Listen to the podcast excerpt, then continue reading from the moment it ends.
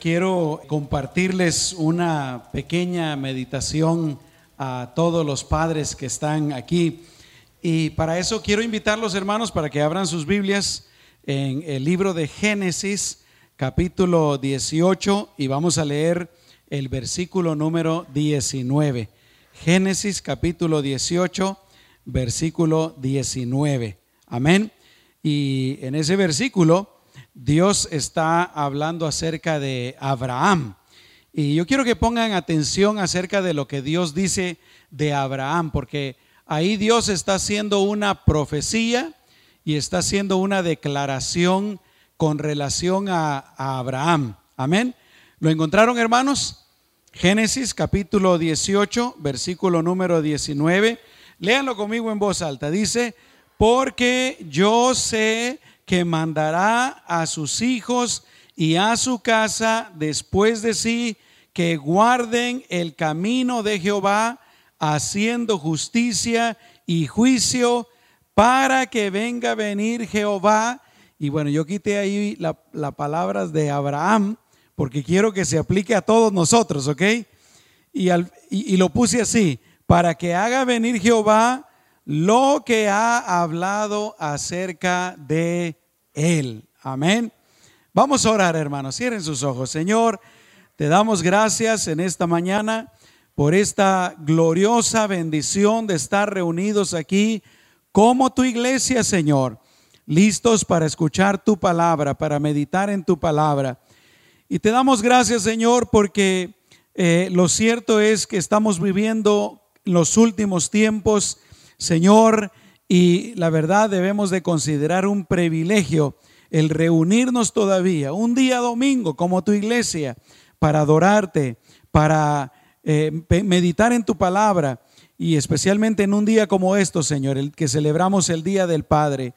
Señor, yo te pido que este mensaje sea especial no solamente para los padres, pero para todos los que estamos aquí. En el nombre de Jesús. ¿Cuántos dicen amén, hermanos? Como les estaba diciendo en este versículo, Dios está haciendo una hermosa declaración acerca de Abraham y también una profecía, porque lo que Dios dice de Abraham ahí todavía no se ha cumplido. Y en pocas palabras, Dios está declarando que Abraham hará todo lo posible y no solamente todo lo posible, pero todo lo necesario para que sus hijos y su descendencia conozcan a Dios y vivan para Dios. Y hermanos, qué hermosa declaración, ¿verdad? Dios dice, yo sé, yo sé que Abraham va a hacer esto. Y bueno, yo creo firmemente, hermanos, que ese es el deseo de Dios para todos los padres que estamos aquí. ¿Cuántos dicen amén, hermanos? Dios también desea que nosotros como padres guiemos a nuestros hijos en sus caminos para que le conozcan. Y Dios desea también no solo nuestros hijos, pero también toda nuestra descendencia. Pero bueno, definitivamente no fue fácil para Abraham.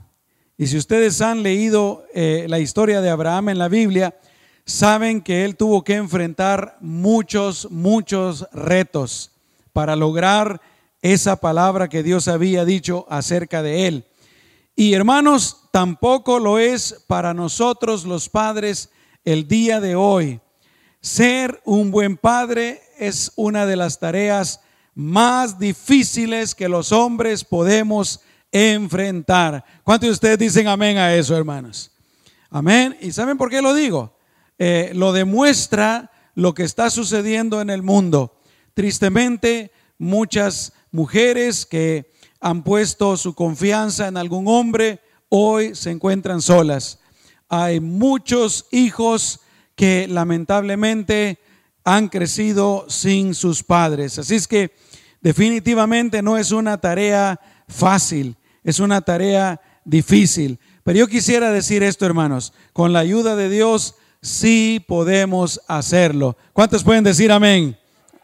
Y este mensaje no está dirigido solamente a los padres, también está dirigido a las esposas y a los hijos para ayudarles a entendernos un poquito más acerca de lo grande que es este reto de ser padres y para que de esa manera esposas e hijos puedan comprender más a sus esposos y también a sus padres y de esa manera pues apoyarlos y ayudarlos en esa gran tarea.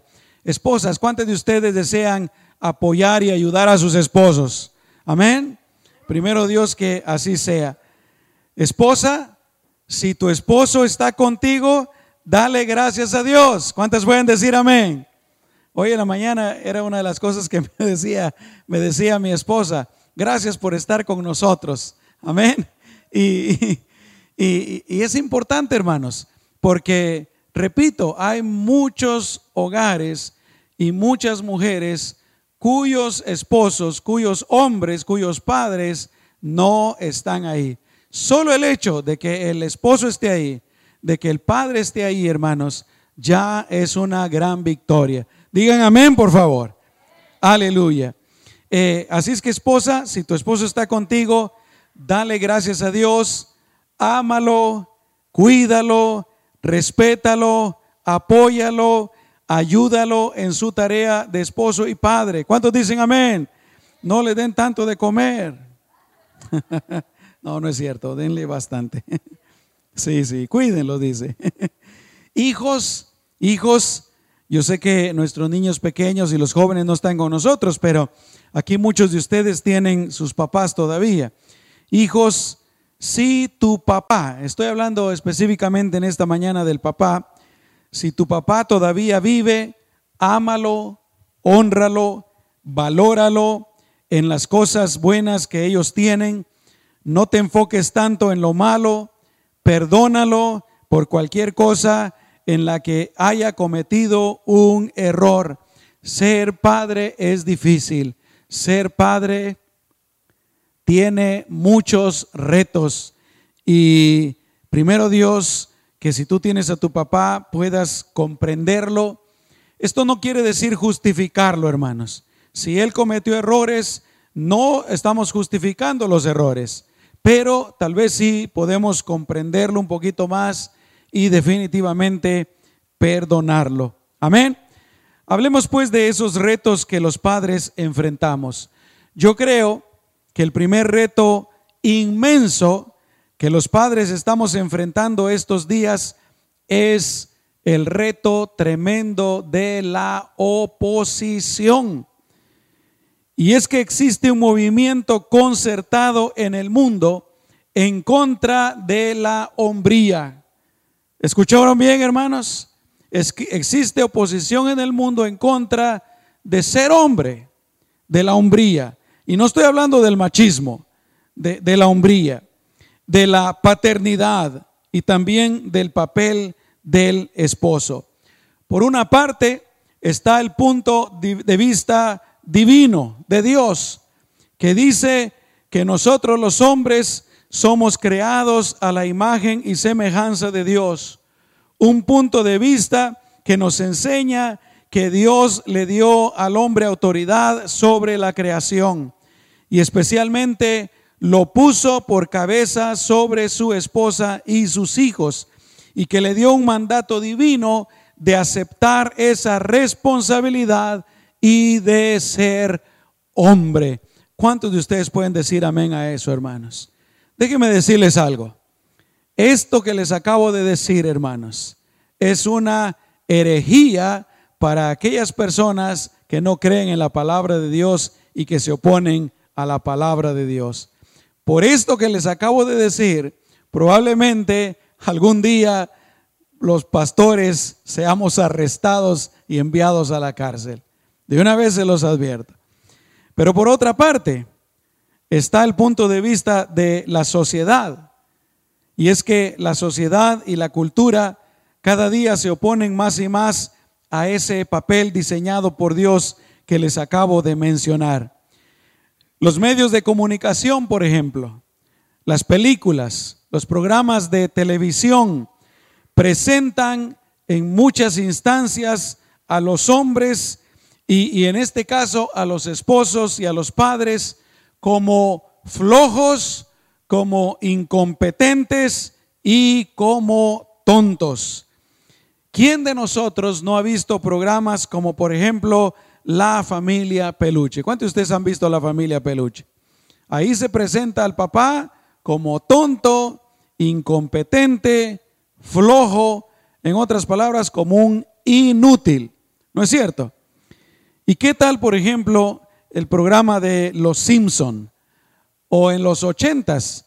En los ochentas había un programa bastante popular que se llamaba Married with Children, donde también se presentaba al papá de esa manera. Y esto no es nada nuevo, hermanos. ¿Cuántos de ustedes se recuerdan de Pedro Picapiedra? ¿No es cierto? Se nos hace parecer como si fuéramos otro niño en la casa. Y déjeme decirle que a veces ese mensaje aún a las esposas se les ha metido en la cabeza. Yo he escuchado a muchas esposas decir, parece que tengo otro niño en la casa. Esposas, por favor, no crean eso, no vuelvan a decir eso. ¿Cuántos dicen amén? Hasta los comerciales presentan a los padres como incompetentes. Hace algunos años, los pañales Huggies sacaron un anuncio en el que decían que para probar los pañales, eh, para probar, mejor dicho, que los pañales podrían enfrentarlo todo, bueno, los expusieron a la prueba más dura que se les pudo ocurrir. ¿Y cuál fue esa prueba, hermanos? Poner a los papás solos con sus bebés en una casa por cinco días. Y claro, en el comercial se mira a los papás batallando con sus niños y dando la impresión de que no saben lo que están haciendo. Déjenme decirles que algunos papás se opusieron a esos anuncios, a esos comerciales, y los tuvieron que quitar de la televisión. Porque eso no es cierto, hermanos. Los, esposos, los, los padres, seguramente somos diferentes a las mujeres, pero no somos inútiles. ¿Cuántos dicen amén, hermanos? Aleluya. Recordemos, hermanos, que no importa lo que diga la sociedad, lo que digan los medios de comunicación, los padres, los padres, los padres, los esposos, tenemos un papel muy importante en la vida de nuestros hijos y de nuestra familia. Todo ese movimiento en contra de los esposos, de los padres, está definitivamente motivado y dirigido por Satanás, quien siempre se ha opuesto a los hombres, a los esposos y a los padres, empezando allá en el jardín del Edén, hermanos. Y lo hizo precisamente porque Dios lo, lo había creado a su imagen y le había dado autoridad sobre toda la creación. Hermanos, con todo respeto a ustedes las mujeres también, porque ustedes también son creadas a la imagen de Dios, es lo que la Biblia dice. Ustedes tienen el mismo valor que los hombres, ustedes están igual en cuanto a valor con nosotros los hombres, pero los papeles son diferentes. Y definitivamente al leer las escrituras uno se da cuenta que Dios en cuestión de autoridad, Dios sí le dio más autoridad al hombre. Y por eso es que el diablo atacó esa autoridad. Por eso es que el diablo atacó la cabeza. ¿Cuántos dicen amén? Gracias a Dios, hermanos, porque el diablo ya fue vencido por nuestro Señor al morir y al resucitar y nos ha dado la victoria también a nosotros. Lucas capítulo 10, 19 dice, y papá, toma este pasaje para ti. He aquí yo os doy potestad para hollar serpientes y escorpiones y sobre toda fuerza del enemigo y nada os dañará. Si nosotros los hombres, los esposos, los padres, nos apegamos a Cristo, creemos en Él, nos aferramos a Él, tenemos la autoridad sobre Satanás y todas las fuerzas del enemigo. ¿Cuántos pueden decir gloria a Dios, hermanos? No solamente los medios de comunicación, pero por otra parte está el movimiento feminista que ha estado predicando su mensaje de intolerancia hacia los hombres por décadas. las feministas, como hacen muchos grupos, ellos, ellas piden tolerancia hacia ellas, pero también ellas son muy intolerantes hacia las cosas verdaderas. Ese mensaje feminista ya no es un mensaje por la igualdad, en aquellas cosas en las que se requiere igualdad. Ya no es un mensaje en favor del respeto y la honra genuina y verdadera de la mujer. Ya no es por esos derechos genuinos de la mujer. El nuevo mensaje feminista dice que la mujer no solamente es igual al hombre, sino que es hasta mejor que él. Dice que la mujer ya no solamente no necesita al hombre, sino que hasta está mejor sin ellos. Es un mensaje que dice que la mujer puede y debe estar sobre el hombre y ocupar el papel del hombre y que lo puede hacer mejor. Pero hermanos, Dios nos ha dado, como decía hace un momentito, tanto a hombres como a mujeres, un papel específico y honroso, que no se pelean el uno con el otro, sino que se complementan. ¿Cuántos de ustedes dicen amén, hermanos? Gracias a Dios que nosotros conocemos la palabra de Dios y por tanto conocemos su voluntad, tanto para los hombres como para las mujeres. Nosotros los hombres debemos de dar gracias a Dios por el papel con el que Él nos creó. Debemos aceptarlo y realizarlo lo mejor que podamos de acuerdo a nuestra capacidad. Nosotros los creyentes, hombres y mujeres, debemos creer y aceptar lo que la Biblia dice de cada uno de los géneros que Él creó y de los roles para el cual Él nos creó. Si no lo hacemos nosotros, hermanos, el mundo definitivamente no lo hará. ¿Qué dice el mundo ahora, hermanos? Que eso de el género masculino y solamente el género femenino que ya es una mentira. El mundo está patas arriba, hermanos. Y nosotros somos los que debemos de creer y proclamar la verdad. ¿Cuántos dicen amén, hermanos? Así es que la primera oposición o el primer reto que nosotros encontramos, mejor dicho, es el reto de la oposición.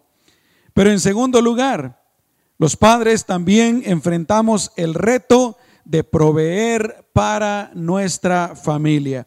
Primero, obviamente, está el proveer lo material, lo financiero. Y gracias a Dios, porque yo creo que la mayoría de los esposos y la mayoría de los padres tenemos bien clavado en nuestro corazón, y eso creo que Dios lo ha puesto en nuestro corazón, ese deber, hermanos, esa obligación, ese, ¿cómo le podríamos decir? Ese papel tan importante de proveer a nuestras familias. Lamentablemente, y yo creo que no son muchos, gracias a Dios, hay algunos hombres que no entienden este papel y tristemente eh, tratan de huir o no son responsables con, con este reto de proveer lo material a la familia. Pero hermanos, además de lo material, también debemos de proveer para otras áreas de nuestra familia. Póngame atención, los hombres no solamente debemos de proveer lo material, y gracias a Dios si lo hacemos, pero también tenemos que proveer para el alma de nuestra familia. ¿Y qué significa esto? Bueno, podríamos decir en pocas palabras que significa que debemos proveerles de seguridad, de un ambiente de paz, de tranquilidad, de armonía, un ambiente en donde no solamente nuestra esposa, pero nuestros hijos también se puedan sentir confiados para poder desarrollarse. Ya en el mundo, hermanos, hay suficientes problemas como para que en la casa también los hayan. Y por sobre todo, debemos proveerles de amor a nuestra esposa y a nuestros hijos y una buena relación con ellos. Esposos, padres, nosotros sabemos que es importante proveerles lo material, pero no es lo más importante y no basta con eso. Aleluya. Los que tienen hijos grandes, los que tenemos hijos grandes, ya nos habremos dado cuenta que nuestra relación personal con ellos es más importante. ¿Cuántos dicen amén, hermanas? Así es que ustedes que tienen hijos pequeños, yo los animo para que alimenten esa relación con ellos. Recuerden que ahorita ustedes están sembrando en sus vidas. Si ahorita ustedes tienen una buena relación con ellos y siguen así cuando ellos sean adolescentes y siguen así cuando ellos sean jóvenes, así será cuando ellos sean adultos, mis amados hermanos. Ustedes tendrán en sus hijos amigos. Ustedes tendrán en sus hijos personas de lo más cercano a ustedes que les amen. Aleluya. Y que los apoyen. Pero bueno, además de lo material y de lo del alma, los padres también tenemos el reto de proveerles para lo espiritual. La Biblia nos indica que los esposos y padres somos la cabeza de nuestra familia. Debemos de guiarlos en amar a Dios y en servirle, así como lo hizo Abraham, como leíamos de él, ¿verdad? Pero también como lo hizo Josué. ¿Se recuerdan de Josué, hermanas? Él está delante de todo el pueblo de Israel y están entrando a la tierra prometida. Y Josué se para y le dice al pueblo de Israel, yo me imagino a Josué que él tiene su familia aquí atrás, su esposa y sus hijos. Y él le dice al pueblo, si a ustedes les parece mal servir a Jehová, entonces escojan a quién van a servir. Si quieren tal vez servir a los dioses a quienes estaban sirviendo sus padres por allá, pues háganlo, es su decisión, dice. O si quieren servir a los dioses de, de, la gente de la tierra donde vamos a entrar, también pueden hacerlo. Ustedes sirvan a quienes se les dé la gana. Pero yo y mi casa serviremos a Jehová. ¿Se dan cuenta, hermanos? El, el padre, el esposo. Ustedes sirvan. Mira, si el vecino quiere hacer lo que él quiera, que haga lo que quiera. Amén. Si mi compañero del trabajo quiere vivir como se le dé la gana, es cosa suya. Pero yo, yo y mi esposa y mis hijos vamos a amar y vamos a servir al Dios verdadero. ¿Cuántos dicen amén, hermanos? Proverbios 22, 6 dice, instruye al niño en su camino. Y aun cuando fuere viejo, no se apartará de él. Esa instrucción espiritual empieza desde que están pequeñitos. Así es que hermanos, en primer lugar está el reto de la oposición del mundo entero y de las fuerzas del enemigo. Segundo lugar está el reto de proveer para nuestra familia. Esposas, póngame atención esposas, es un reto grande y nosotros los esposos y padres lo sabemos. Amén. Nosotros lo sabemos. Eh, apóyanos, ayúdanos, ora por nosotros, ora por tu esposo, ayúdalo, ayúdalo. Mira, si tu esposo quiere servir a Dios, apóyalo. Si tu esposo quiere servir a Dios, apóyalo. Si tu esposo quiere, eh, eh, bueno, tú me entiendes. Amén. Pero en tercer lugar, aquí está otro reto, y este es para los que estamos casados es el reto de que debemos procurar ser ejemplo a nuestros hijos de lo que es ser un buen esposo. ¿Y cómo vamos a enfrentar y a vencer ese reto, hermanos? Bueno, amando a nuestra esposa como Cristo amó a la iglesia. Y como dijo el apóstol Pedro, viviendo con nuestra esposa sabiamente, dándole honor como a vaso más frágil y como a coheredera de la gracia de la vida. Nuestros hijos, mis amados hermanos, tienen que ver cómo nosotros tratamos a nuestra esposa. Amén. Yo, hermanos, eh, les he platicado de, de mi padre y yo atribuyo, atribuyo el hecho, eh, aunque ustedes no lo crean, hermanos, bueno, ustedes lo creen, aunque cualquier otra persona no lo pudiera creer, eh, porque mi papá lamentablemente nunca se rindió a Cristo. Pero yo atribuyo el hecho de yo ser fiel a mi esposa, en parte, en una pequeña parte por lo menos, al hecho de que mi papá nunca dejó a mi mamá, siempre estuvo ahí. Amén. Entonces, nosotros los padres pues tenemos ese reto también de enseñarle a nuestros hijos cómo se trata a la esposa. Bueno, hablemos del siguiente reto. Ya mencionamos primero el reto de la oposición, también el reto de ser buenos proveedores y el reto de ser buenos esposos. ¿Cuál es el cuarto reto? En cuarto lugar, tenemos el reto de ser un ejemplo a nuestros hijos acerca de cómo ser buenos hombres, cómo ser buenas personas, hermanos. Y eso, por supuesto, no es solo para nuestros hijos varones, también se, se aplica a nuestras hijas mujercitas, porque nuestro ejemplo, hermanos, si nosotros le enseñamos a nuestras hijas, y claro a nuestros hijos también, ¿verdad?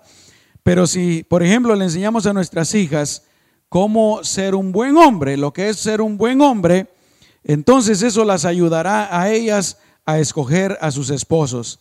Si nosotros somos un buen ejemplo, entonces para ellas será más fácil saber cómo se comporta un buen hombre.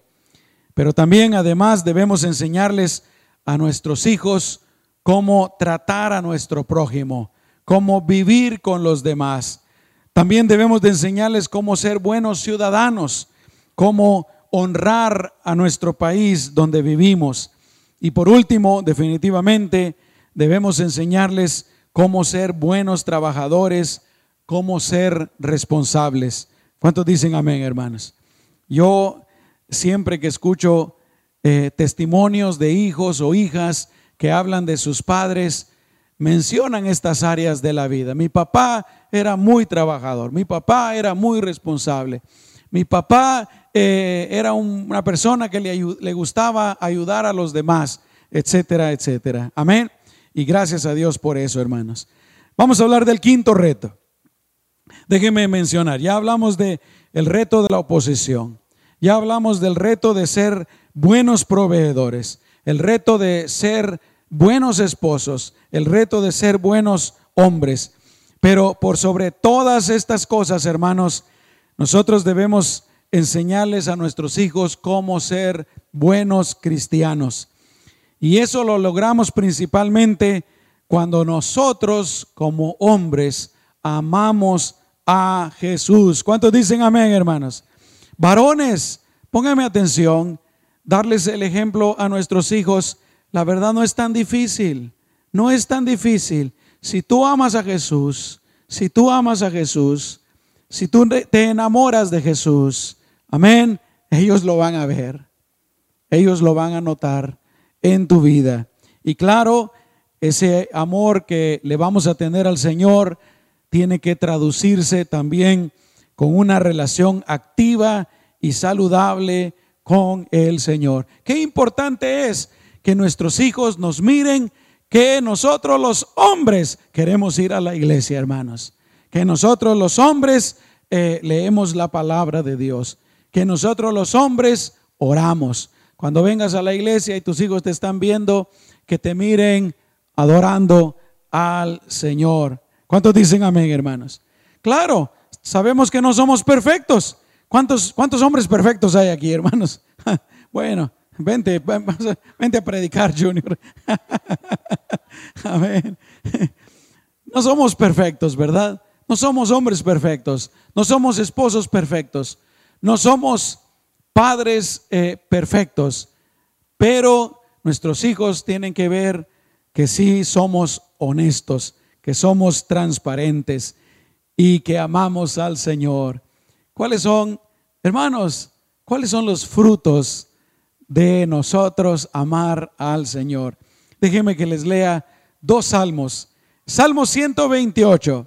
Escuchen, dice, bienaventurado todo aquel que teme a Jehová, que anda en sus caminos. Pónganse ustedes ahí, hombres, padres.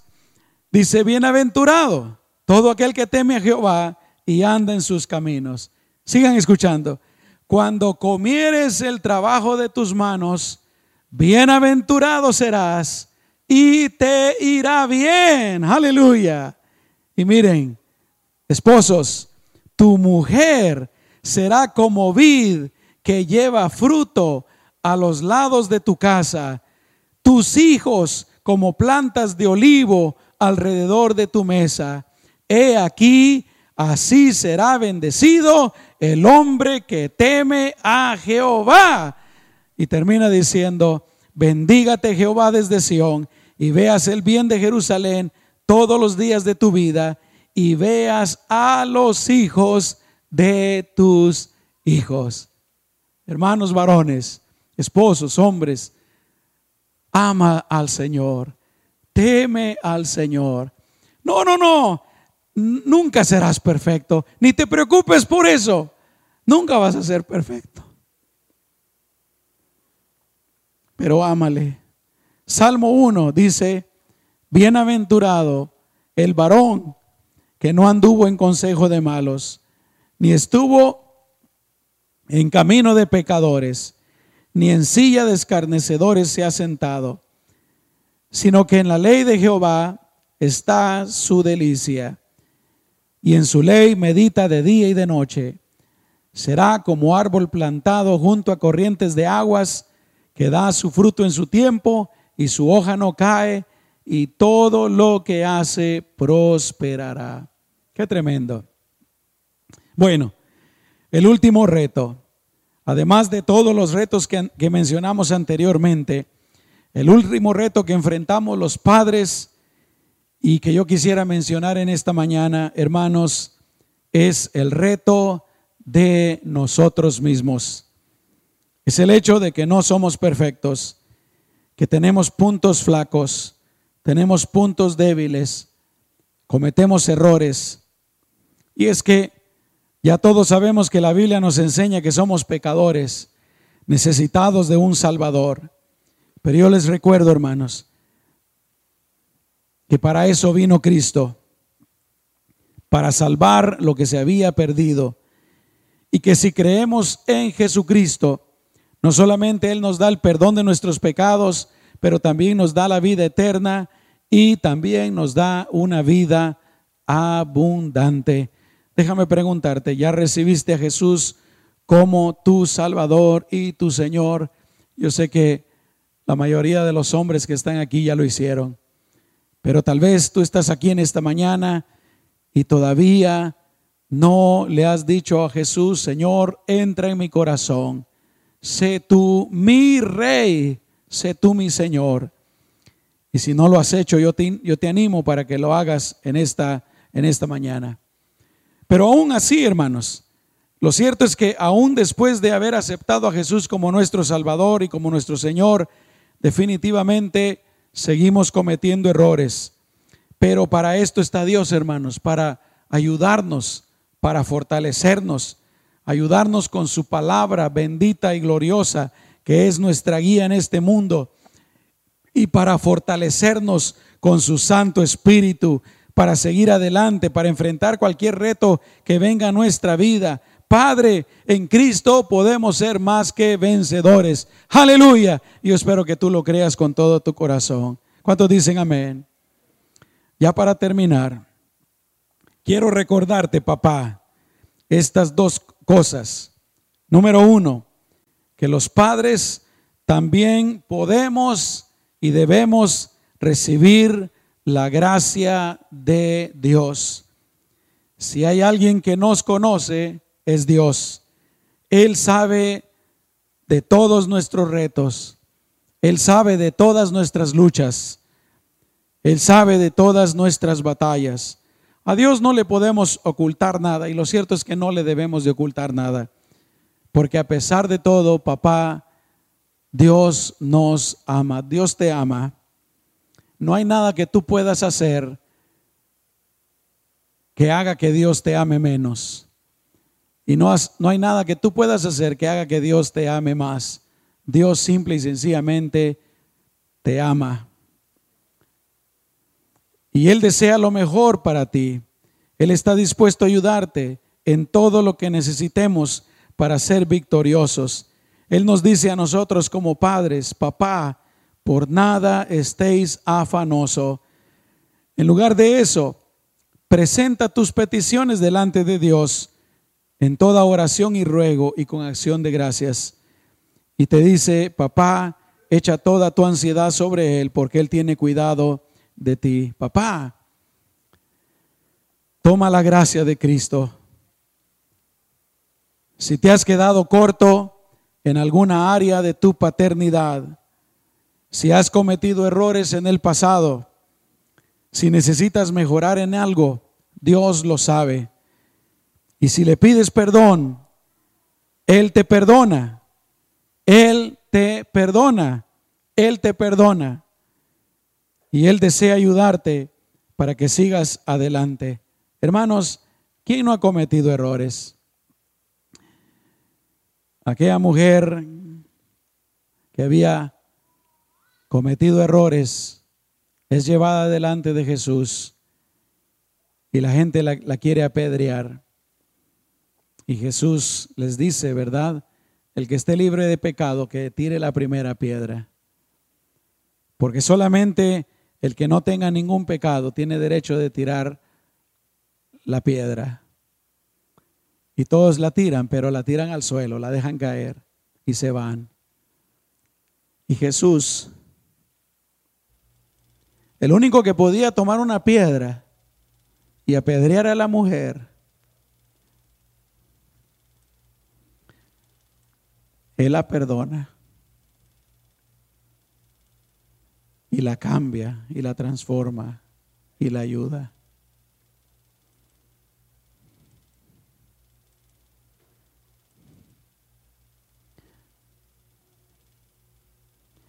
El Señor hace lo mismo.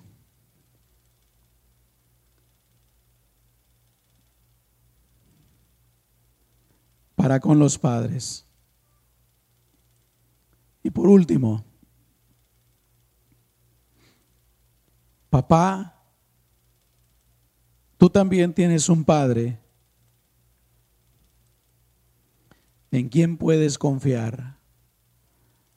Un padre amoroso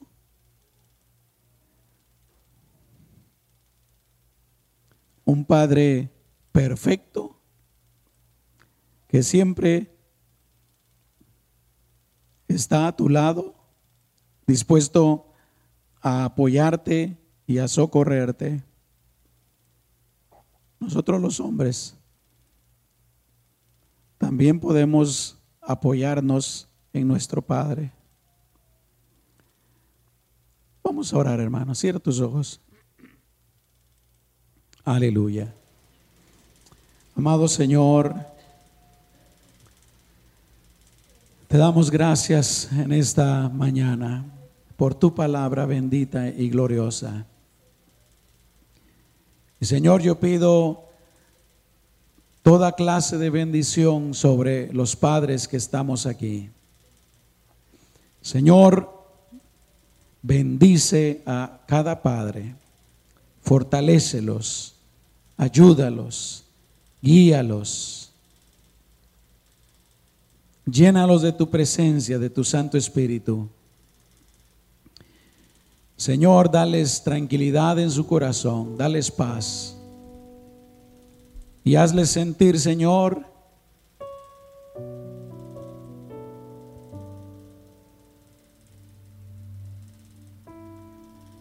que tú les amas.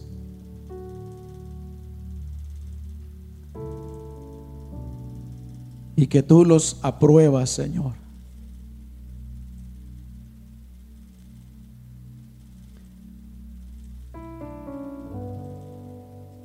Que tú les dices, hijo,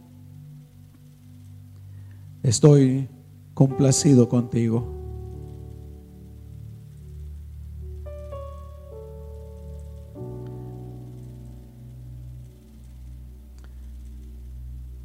En el nombre de Jesús. Quisiera hacer una invitación. Tal vez tú estás aquí en esta mañana y todavía no has recibido el amor del Padre. Y ese amor del Padre se manifiesta en nuestro Señor Jesucristo. Él envió a Jesús a morir en tu lugar, a dar su vida por ti, a cargar con todos tus pecados porque te ama. Dios te ama. Y Dios quiere que cuando tú mueras, que tú te vayas a su presencia. Y eso solo puede ocurrir cuando tú pones tu confianza en Jesucristo, cuando tú le recibes como Señor y Salvador. Y si tú quieres hacer esto en esta mañana, ahí donde estás en tu lugar, dile, dile a Dios, dile a, a tu Padre celestial, dile, Dios mío, gracias por enviar a Jesús a cargar con todos mis pecados, a derramar su sangre para limpiarme de toda maldad, a morir y a resucitar al tercer día. En esta mañana yo pongo mi fe y pongo mi confianza en Jesucristo. Yo creo en Jesús. Dilo así, yo creo en Jesús y lo recibo como mi Salvador y como mi Señor. Gracias Señor. De hoy en adelante, guía mi vida, guía mi caminar. Yo quiero vivir para ti, Señor. En el nombre de Jesús. Amén. Padre, si alguien hizo esta oración en esta mañana, yo te doy gracias por esa persona. Y sé que tú le ayudarás. Yo sé que tú le bendecirás y le guiarás, Señor, en el nombre de Jesús. Quiero hacer una última oración, hermanos. Así como estás con tus ojos cerrados. Tal vez en tu corazón hay algún sentimiento negativo en contra de tu papá. Yo quisiera invitarte con todo amor y con todo respeto, en el nombre de Jesús, para que te animes a perdonar a tu Padre. No importa lo que Él haya hecho. Y yo sé que en algunos casos pudo haber sido algo terrible. Pero lo cierto es que cuando nosotros no perdonamos, nosotros mismos nos estamos esclavizando y atando a unas cadenas muy pesadas. Así es que si los perdonamos, lo hacemos por, por ellos, claro, pero también lo hacemos por nosotros y lo hacemos por Dios, porque es la voluntad de Dios. Así es que yo te quiero animar para que tú perdones a tu papá. Y déjame decirte algo, tal vez no lo logres en este día, en este momento, pero puede empezar un proceso de perdón.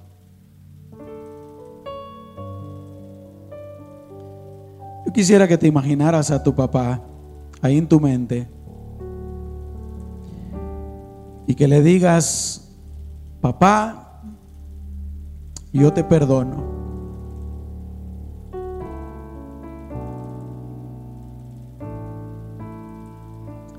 Señor Jesús,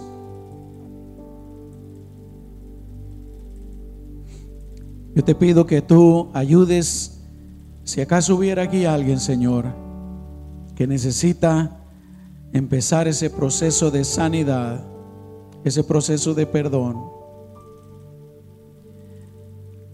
Que tu Espíritu Santo empiece esa obra en el corazón de esta persona, Señor. En el nombre poderoso de Jesús. Aleluya. Quisiera invitar a todos los que están aquí que son padres y pueden venir para acá, mis amados hermanos. Quisiéramos orar por todos ustedes y bendecirlos y toda la, iglesia, las, mujeres, las hermanas, todos nos pueden ayudar a, a orar por ellos también. ¿Por qué no sales de tu lugar y vienes para acá? Amén. Un momentito, rapidito.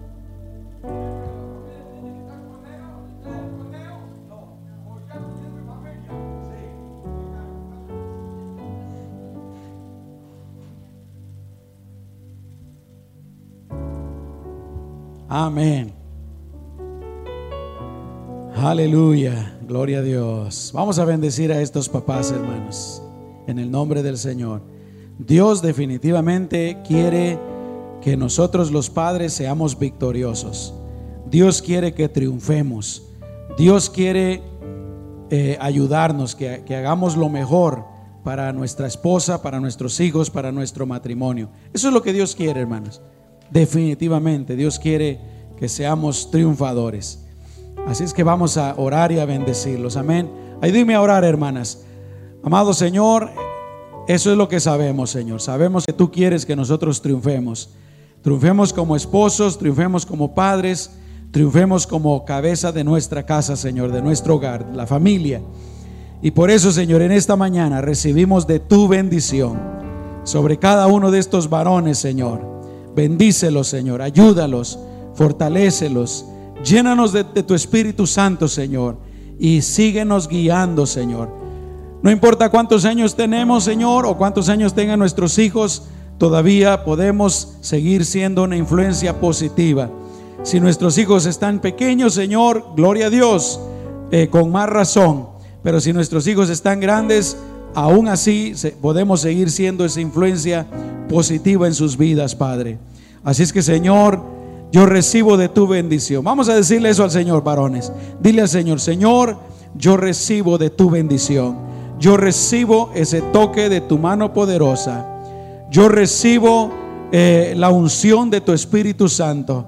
Yo recibo de tu dirección. Yo recibo de tu sabiduría. Yo recibo de tu palabra. Y en tu nombre, Señor, soy más que vencedor. En el nombre de Jesús. Amén y amén. Vamos a darle un fuerte aplauso a estos papás, hermanos. Dios los bendiga, papás. Dios los bendiga, papás. Aleluya. Gloria a Dios. Amén. Bueno, para terminar tenemos una pequeña rifa aquí muy sencilla